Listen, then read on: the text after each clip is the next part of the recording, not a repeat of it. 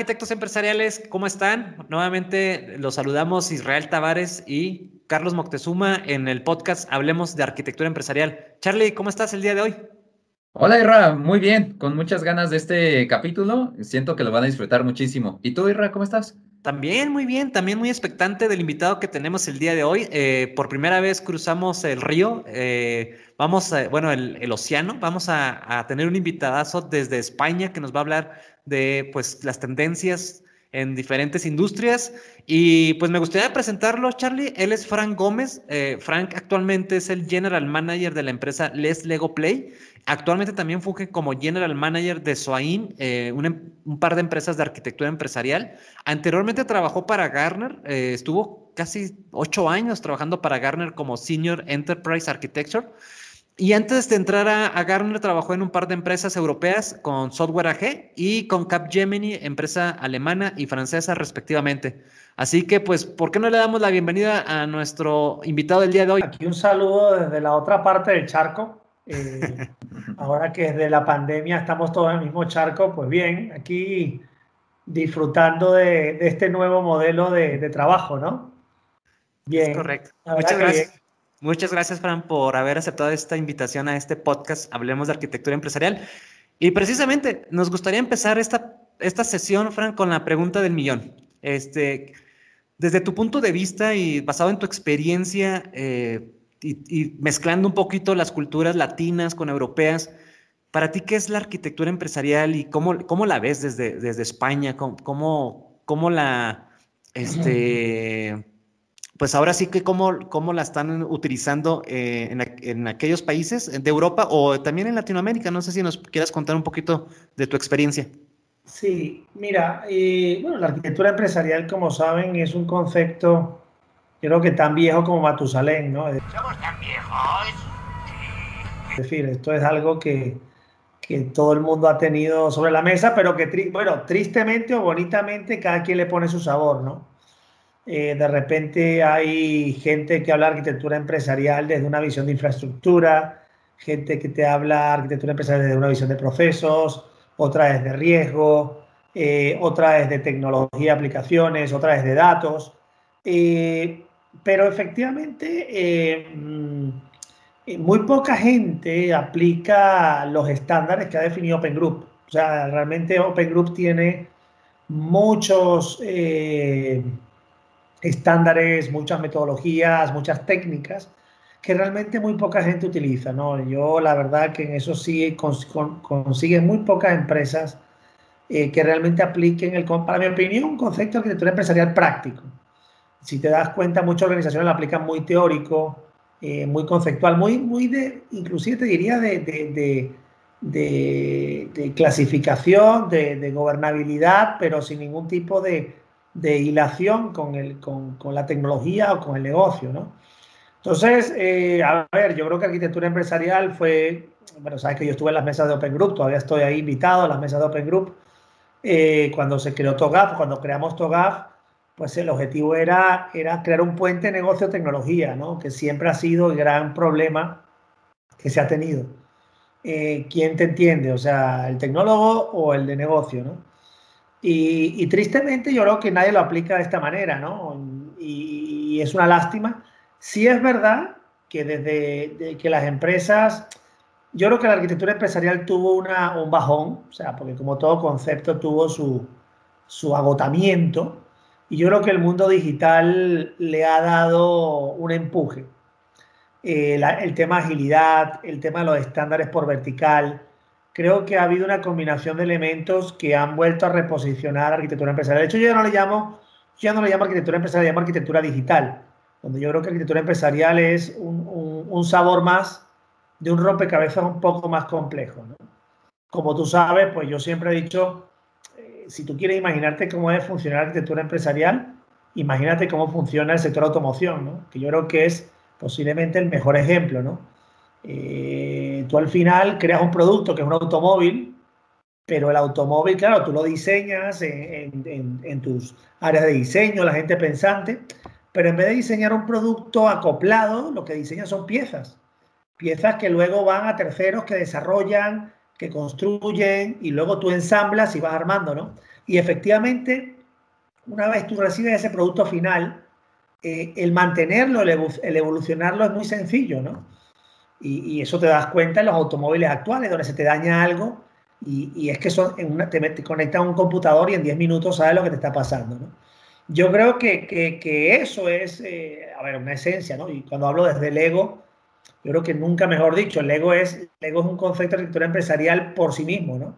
O tú compras una caja de Lego, sí, tú ves el halcón milenario en la caja, pero no compras el halcón milenario, o sea, compras 500.000 piezas que tú conectas como te da la gana. Es decir, al final, tú te... Sí, efectivamente, hay un diagrama de instrucciones que dice, bueno, si lo quieres montarlo así, pero si yo mañana quiero cambiar esas piezas, las cambio, o sea, no tengo esa rigidez, ¿no? Y yo creo que eso es para mí el, gran, el, gran, el gran concepto de arquitectura empresarial, que como te digo, creo que hay muy pocas empresas que lo han aplicado de manera correcta, por eso en, muchos, muchas empresas se difumina, creo que eso lo hemos hablado tú y yo muchas veces, eh, que las empresas compran herramientas de arquitectura o proyectos de arquitectura y se terminan durmiendo en las organizaciones. ¿Por qué? Porque se quedan estancos o en procesos o en infraestructura o en datos, pero no tienes una visión integral de todos esos componentes alineados. Entonces, bueno, yo creo que va por ahí. Yo creo que para mí ese es el concepto de arquitectura empresarial, que ya no le llama empresarial, yo creo que ya el concepto de arquitectura empresarial ya, ya es un concepto agua pasada, creo que hay que hablar de arquitectura digital, porque hay que meter los ingredientes de agilidad, los ingredientes de, de, la verticalización, vamos a un mundo de interoperabilidad, vamos a un mundo de estándares por sector, en la banca, en los seguros, organizaciones como BIAN, como ACOR, como Temeforum, como NRF, eh, como APIX, hay muchas organizaciones que ya están estandarizando los modelos, ¿vale? Entonces yo creo que estamos ante una nueva tortilla de componentes que si sabes manejar bien, yo creo que, definitivamente eh, la arquitectura hoy es un, es un eje angular aplicado correctamente. ¿Vieron eso? Eso es ser bárbaro. Y ah, me gustaría, si nos permites, Frank, que más adelante nos hablaras un poquito acerca de cuáles son las tendencias y cuáles son los eh, aspectos que vienen en el sector financiero, que, es uno de los sectores que más eh, invierte en tecnología y específicamente en arquitectura empresarial. Pero antes de ir al sector financiero, tú mencionaste un sector que también me llama mucho la atención, que es el sector automotriz. ¿sí? Y sobre todo porque precisamente como tú mencionabas, ahorita lo que buscamos mucho es el tema de la agilidad. Y la arquitectura empresarial no puede ser rígida, tú lo mencionabas claramente. Y creo que para tener arquitecturas empresariales ágiles necesitamos que sean flexibles. Y, el concepto que quiero llegar es el tema de desacoplamiento.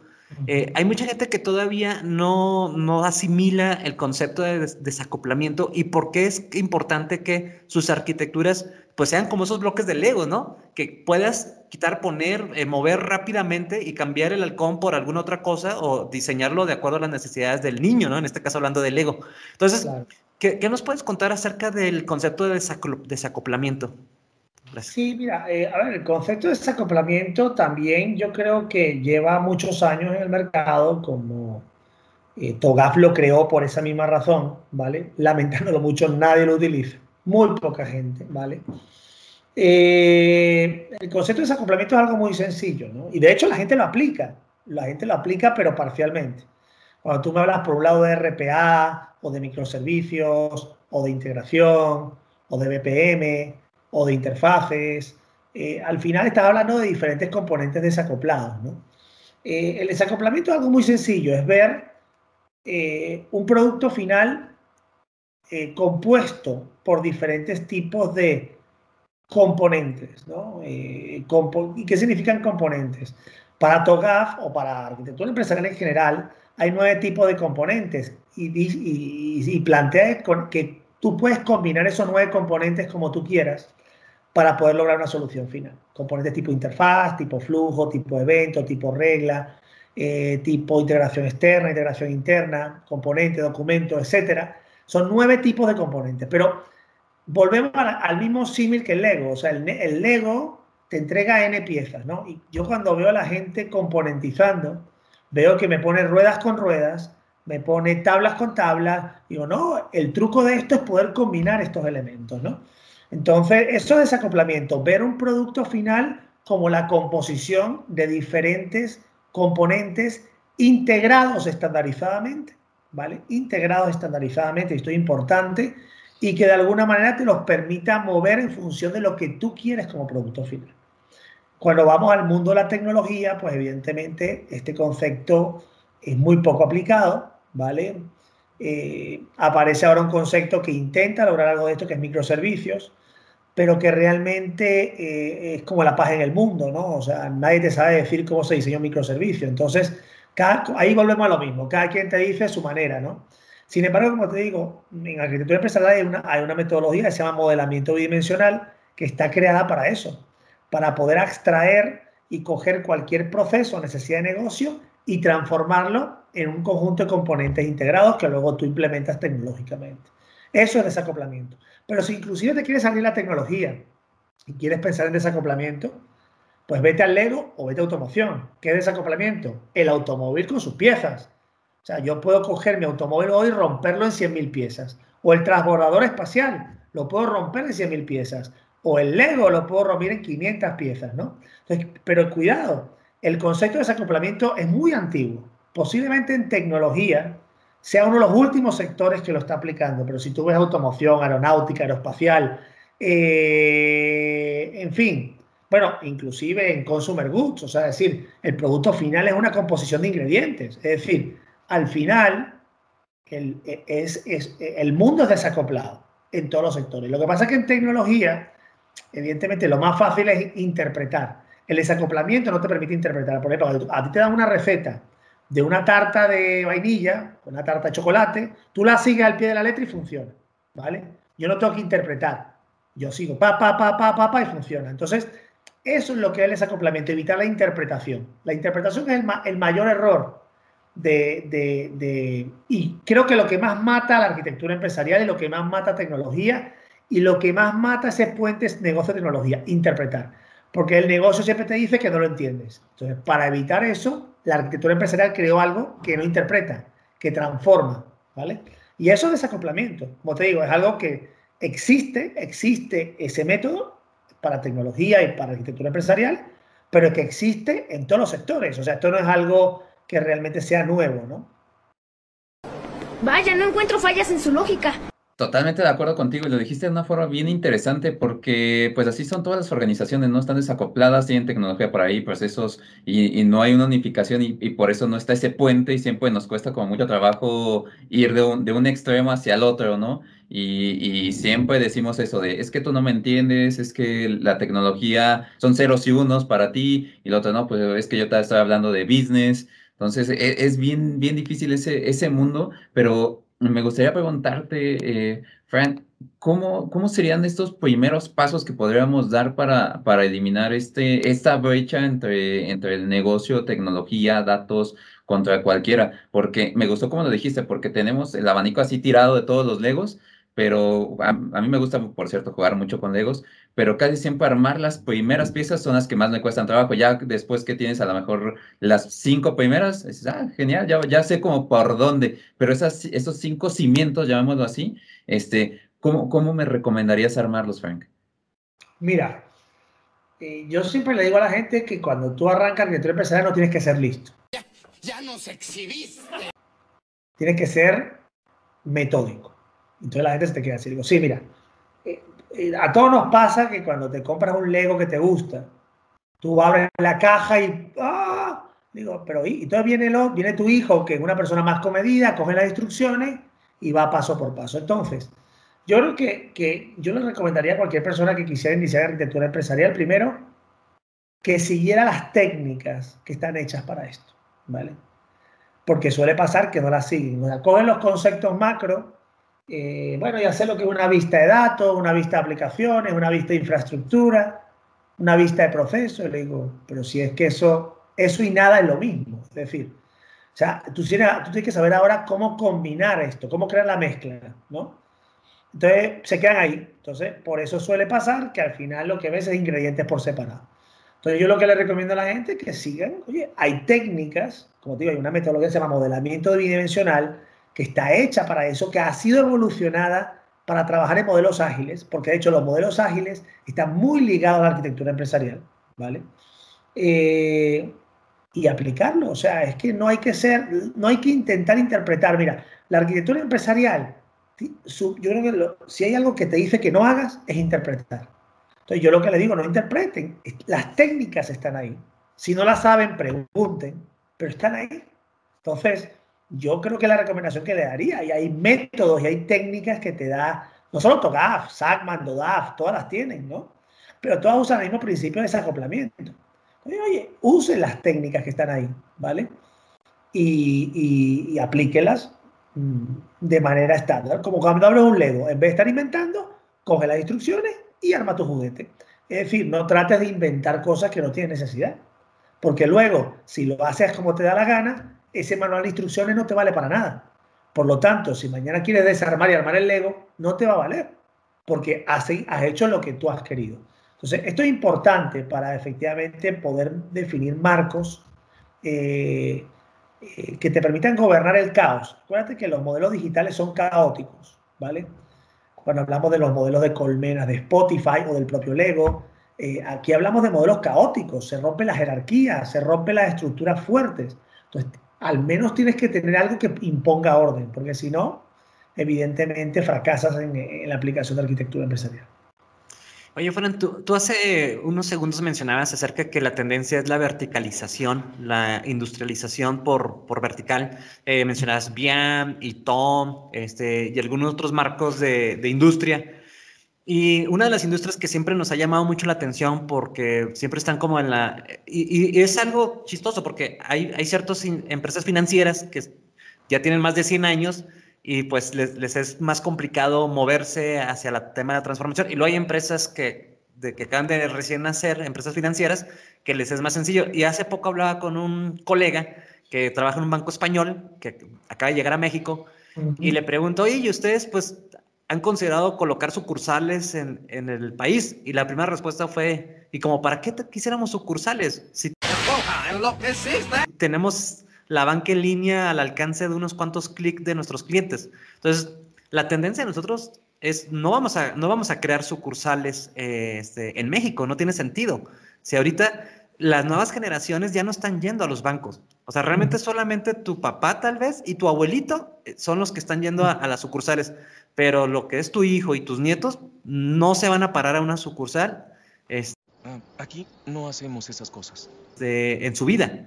Entonces, hablando de esta industria financiera eh, que nos llama mucho la atención, ¿nos podrías contar cuál, cuál ha sido tu experiencia en esta industria o cuál la cuáles son sus tendencias o hacia dónde va o qué has visto donde están poniendo atención? Supongo que mucho tiene que ver con el tema de la digitalización, pero eh, nos gustaría saber en, en estos años que tú has recorrido diferentes países y diferentes empresas financieras, pues qué es lo que más te llama la atención de ellos. Mira, eh, si hablamos del sector financiero, si hay algo que me ha parecido, yo creo que es uno de los sectores, yo diría que el sector que está innovando más rápido, porque no le queda otra. Eh, yo he tenido la oportunidad de trabajar con algunas neobancos como Revolut, eh, como N26. lo, que más, lo que más me sorprendió es la ligereza de su sistema. De hecho, hay un concepto que maneja Vian, que es un poco el, el regulador estandarizador de la banca digital, que se llama el Coreless Banking, que es la banca sin core. Y es brutal porque es que va hacia allí, él va la banca, ¿no? Y, efectivamente, por ejemplo, existe ya marcos de arquitectura empresarial totalmente alineados con BIM, que se llaman BNAE, son creados para esto, que combinan los conceptos de desacoplamiento de arquitectura empresarial con los conceptos de BIAN de estandarización, ¿no? Eh, entonces, efectivamente, como yo le digo a muchos directores de bancos, ¿no? Eh, me dicen, no, bueno, de hecho, algún banco, es que he comprado un core. Y ¿para qué? No, porque es necesario. le digo, bueno, lo dirás tú. Yo estoy viendo empresas como Revolut, que son unos monstruos y que son el futuro de la banca, que no tienen core y viven muy bien, ¿no? Entonces tú dices lo de la oficina, yo creo que la oficina ni va ni viene, ¿no? Porque al final eh, la oficina es un canal, ¿no? Al final es un canal donde tú pues, puedes mantener una oficina y colocar puro touchscreen y robot, ¿no? Y puedes decir que eso es digital, como, como hace la vivienda o Grupo Aval, ¿no? Pero, pero yo creo que las cosas van más allá. Yo creo que la banca nos estamos enfrentando a un fenómeno de desacoplamiento a lo bestia, pero ¿por qué? Porque la banca está empezando a trabajar productos que son combinaciones con otros sectores, combinaciones entre bancos, con fintech, con agregadores, y la banca nunca estuvo preparada para eso. La banca estaba preparada para un acoplamiento y ahora lo que está ocurriendo es que el desacoplamiento ha llegado a un nivel máximo donde posiblemente el producto sean actividades combinadas de diferentes eh, actores, ¿no? Entonces, para mí eso ha sido una revolución, ¿no? Eh, yo creo que hay bancos que lo están asumiendo mejor que otros, eh, hay unos que creen que no. Bueno, oye, a ver, yo creo que, que esto todo es válido. Mi opinión muy personal es que banco que no se desacople, banco que muere, ¿vale? Y no lo digo porque sea listo, sino que yo digo, mira, yo hasta la propia fintech de Lego es, una de las, es uno de los bancos más grandes del mundo en Europa en estos momentos, ¿no? Y tiene la insurtech más grande del mundo también, sin tener un core, ¿vale? Ahora, ¿qué pasa si tengo un core y si tengo una arquitectura monolítica?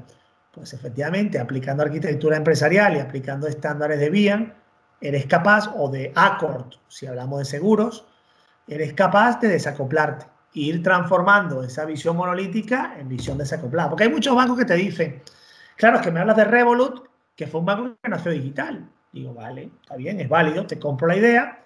Bueno, hay, a ver, lo que tienes aquí son diferentes sabores, ¿no? De desacoplamiento. Un desacoplamiento de arranque, un desacoplamiento progresivo, pero todo gira alrededor del desacoplamiento, ¿vale? Porque en el momento que tú desacoples, pues evidentemente te vas a poder adaptar a todos estos nuevos escenarios digitales. Por eso te digo que ya yo no hablo de arquitectura empresarial, hablo de arquitectura digital porque el desacoplamiento es la base de la arquitectura digital. Y hablando más de este desacoplamiento, sé que hay varias técnicas como para, para identificarlo y una de ellas, y ahorita nos hacía los primeros guiños, que es el Let's Lego Play. quería preguntarte si nos puedes regalar un poquito más de, de, qué se trata, cómo se come, eh, qué, qué, es este mundo tan interesante. Bueno, a ver, eh, todo el mundo conoce a Lego, como hemos vivido, hemos nacido, hemos, nos hemos criado con Lego, ¿no? Yo creo que si hay algo que tiene Lego bonito, es que todos tenemos, yo creo que la gran mayoría tiene una buena experiencia, menos que te hayas comido las piezas, bueno, algunos no hemos hecho. Pero bueno, también ha sido divertido, porque bueno, te llevan al médico, te lo sacan, en fin, en fin, nos la hemos pasado bien con el Lego, ¿no? Yo creo que eh, la gente no conoce realmente al Lego en su conglomerado, ¿no? Lego es eh, de las primeras empresas que se transformó digitalmente. Eh, sorprendentemente, Lego nació, mira el problema que tenía, una empresa de juguetes físicos de plástico. O sea, creo que lo tenías es complicado y hoy es reconocida como una de las empresas digitales más importantes del mundo. Aparecen todos. Película que ves aparece Lego, serie que ves te aparece Lego, muñeco que aparece te aparece Lego. O sea, realmente es una empresa que se supo transformar sin perder su origen, que era sus piezas, ¿vale? Pero sin embargo, Lego se ha diversificado. Lego está en la banca, Lego está en los seguros, Lego está en las telco, Lego está en el retail. Bueno, siempre ha estado. Bueno, cuidado, se metió al retail. Entonces, eh, pero todo digital. O sea, realmente, por ejemplo, Lego creó una metodología de trabajo remoto, se llama Oficina Digital, donde sus empleados trabajan desde el año 2016 remotamente. Es decir, o sea, no es algo de ahora. O sea, es que esta gente trabaja remotamente toda la vida. Y nosotros nacimos, pues bueno, como consecuencia de esto, ¿no? Y lo que hemos hecho es aplicando estos marcos, ¿vale? En, diferentes sectores, como la banca, los seguros, telco, industria, retail. Y evidentemente también complementando pues con los reguladores como BIAN, ACOR, Forum, eh, NRF, APIX, etcétera, OMG, que están ahí, pues bueno, para que, crear ese conglomerado. Y arriba de todo esto, pues todo el tema con Agile Alliance. Entonces, nuestro trabajo como el Lego Play ha sido unir estos, estos eh, conceptos en algo que hoy le llamamos Discovery, que es un marco metodológico de desacoplamiento, pero no solo aplicado a tecnología ni arquitectura empresarial, aplicado a todo, ¿no? O sea, hay Discovery para organización, hay Discovery eh, para ingeniería de procesos, hay Discovery para muchas áreas, ¿no? Entonces, el concepto de desacoplamiento es un concepto que lo que hemos hecho en Lex Lego Play es adaptarlo a diferentes problemáticas. Una de ellas, evidentemente, arquitectura empresarial. Necesito uno de esos. Y Frank, este, no sé si tú sepas, pero hace dos años tomamos un taller de Let's Lego Play, en donde precisamente es, es un ejercicio muy interesante porque juegas mucho también con las emociones. O sea, es algo increíble como el hecho de poder estar, eh, es algo tangible, estar tocando la pieza, ver los colores, ver el, el, tamaño de la figura, todo eso hacía que la gente dijera, a ver, ¿tú, tú qué este, pensaste cuando hiciste ese, ese, esa figura, no? Entonces, la verdad es que fue súper interesante, nos gustó bastante y nosotros lo usamos para el tema de reingeniería de procesos, o sea, nos estamos revisando nuestros procesos internos de la organización y nos, nos dividieron en equipos y cuando comparamos la, las versiones de cada uno de los equipos, nos dimos cuenta que había cosas completamente que contrastaban o que, este, que no eran lo mismo. Entonces, para nosotros creemos que es una nueva forma de poder este, representarnos de poder llevar, mm, no solamente en papel, sino llevarlo como en tercera dimensión, como tú decías, ¿no? Entonces, no sé si nos quieras contar un poco acerca de, esta, de, estos tipos de talleres, ¿no? Tan interesantes que... Sí, sí, sí, mira, bueno, sabes que Lego los hace en físico y digital, ¿no? Esto también es importante, porque la gente piensa que ahora, como yo le dije el año pasado, pues fue el mejor año de Lego en su historia, a pesar de ser digital, ¿no? Porque todo este marco metodológico funciona en físico y en digital, ¿no? Evidentemente, eh, juegas con la cognitividad todo el mundo habla de cognitividad y, pues bueno, la cognitividad es la capacidad de utilizar tus sentidos, ¿vale? Tus sentidos. Y el Lego está creado para eso. O sea, el Lego es, crea lo que usted crea. Y usa el tacto, usa la vista, usa la tridimensión. No usa el olfato porque no huelen, pero podría perfectamente, ¿no? Entonces, eh, claro, esto es otra manera, otra manera de trabajar. Y yo, bueno, las experiencias que has tenido, tanto en el, en el Lego digital como en el Lego físico, es que los clientes no se cansan. O sea, tienes 3, 4 horas de trabajo que normalmente en, un modelo tradicional estás agotado. Tú la gente, pero claro, evidentemente porque les estás permitiendo eh, ser ellos mismos, ¿no? Y todo se basa en eso. Yo creo que el ego es la herramienta cognitiva más potente que ha habido en la historia. Eh, porque, bueno, es lo que te digo, todos, todos nos hemos criado con el Lego. O sea, yo creo que es muy raro ver una persona que nunca haya jugado con un Lego. Nunca. O sea, alguien habrá, pero es muy raro, ¿no? Entonces yo creo que es eso, o sea, la, la cognitividad que es el futuro, evidentemente, los modelos cognitivos, y, ahí, pues, ahí está la base de la inteligencia artificial, ahí está la base de la realidad aumentada, ahí está la base de todo, pero la base de todo es cognitividad. Entonces yo, a ver, eh, yo creo que también como seres humanos, eh, la gente dice que vamos a estar con robots, no, no, yo creo que, que vamos a seguir trabajando, interactuando, pero de una manera diferente. Y yo creo que lo que hacemos nosotros en Lego es potenciar la cognitividad y potenciar el, uso de tus sentidos, ¿no? Y eh, como tú dices, evitar la interpretación, representar. Eso es la clave. Un arquitecto cuando hace un edificio no te lo cuenta, te lo representa como una maqueta. O cuando un automóvil se construye, antes te lo diseñan en 3D. Es decir, aquí nadie interpreta. O sea, el único sector que estaba interpretando la tecnología. Y digo, ¿pero para qué? O sea, decir, aquí no hay que interpretar. Entonces, tampoco esto es algo nuevo. Lo que, bueno, lo que hemos hecho es incorporar, como digo yo, eh, algo que todos queremos. Entonces, yo es como, como digo, si pudiéramos diseñar arquitectura con helado, seguramente también sería, pero bueno, lo más cercano que te permite hacer este tipo de cosas es Lego. Y la verdad que, que, que, que funciona. O sea, funciona porque activas a la persona al máximo completamente lo activas y dejas de obviar cosas, ¿no? Porque nosotros nos tratamos de, contestar una pregunta que todos pensamos que iba a ser bien fácil y bien sencilla, que era cómo mejorar la comunicación. Esa era nuestra pregunta. Y alguien por allá empezó a hacer un jaguar, allá otro empezó a poner un elefante que dijo, no, es que yo la veo que somos muy lentos y pesados, y otro un jaguar, y cuando les preguntaba, eh, esta chica nos decía, no, pero es que yo en mi área siento que soy súper ágil y voy súper veloz, y la otra persona, ah, pero es que yo lo vi como un todo y lo sentí como lento, y otra empezó a hacer como, como si fuera una maquetita un poquito más plana, entonces fue como muy interesante ver cómo cada uno tenía las propias perspectivas y cuando nos junta y vemos lo que piensa el otro, dijimos, no, pues es que no, no estábamos viendo hacia el mismo punto, cada quien estaba asumiendo y viendo como su propia perspectiva y fue brutal cómo, cómo, cómo fuimos haciendo esto y ya cuando conectamos todo, cuando nos dijo, no, pues toma lo más interesante y hagamos una ciudad, eso, o sea, fue, fue como, como muy, muy, muy sencillo como, como materializar todas estas ideas y creo que es una práctica bien interesante, este, porque nos, nos ayuda a, enfocar eso. Y justamente creo que esto es la arquitectura empresarial, ¿no? Dejar de, de asumir, como bien comentabas, porque luego dicen, no, pues la tecnología y ya creemos que todo el mundo lo, lo, lo acepta, pero Bien, se me hace, en verdad, muy, muy, interesante y quería tener como una pregunta de seguimiento de la anterior. ¿Hay como forma de certificarse para ser asesor o, instructor de, Lego? A ver, existe una instrucción, eh, hay, diferentes tipos de, cursos, ¿no? Hay el, Lego Serious Play, que, cuidado, la gente confunde eh, a veces el Lego con el Lego Serious Play. Lego Serious Play es una metodología de rompehielo, es una metodología más para, para generación de ideas, ¿no? Todo lo que es la metodología del ego que te cubre todo el ciclo, desde la generación de ideas, priorización de ideas, planificación y ejecución es otra cosa.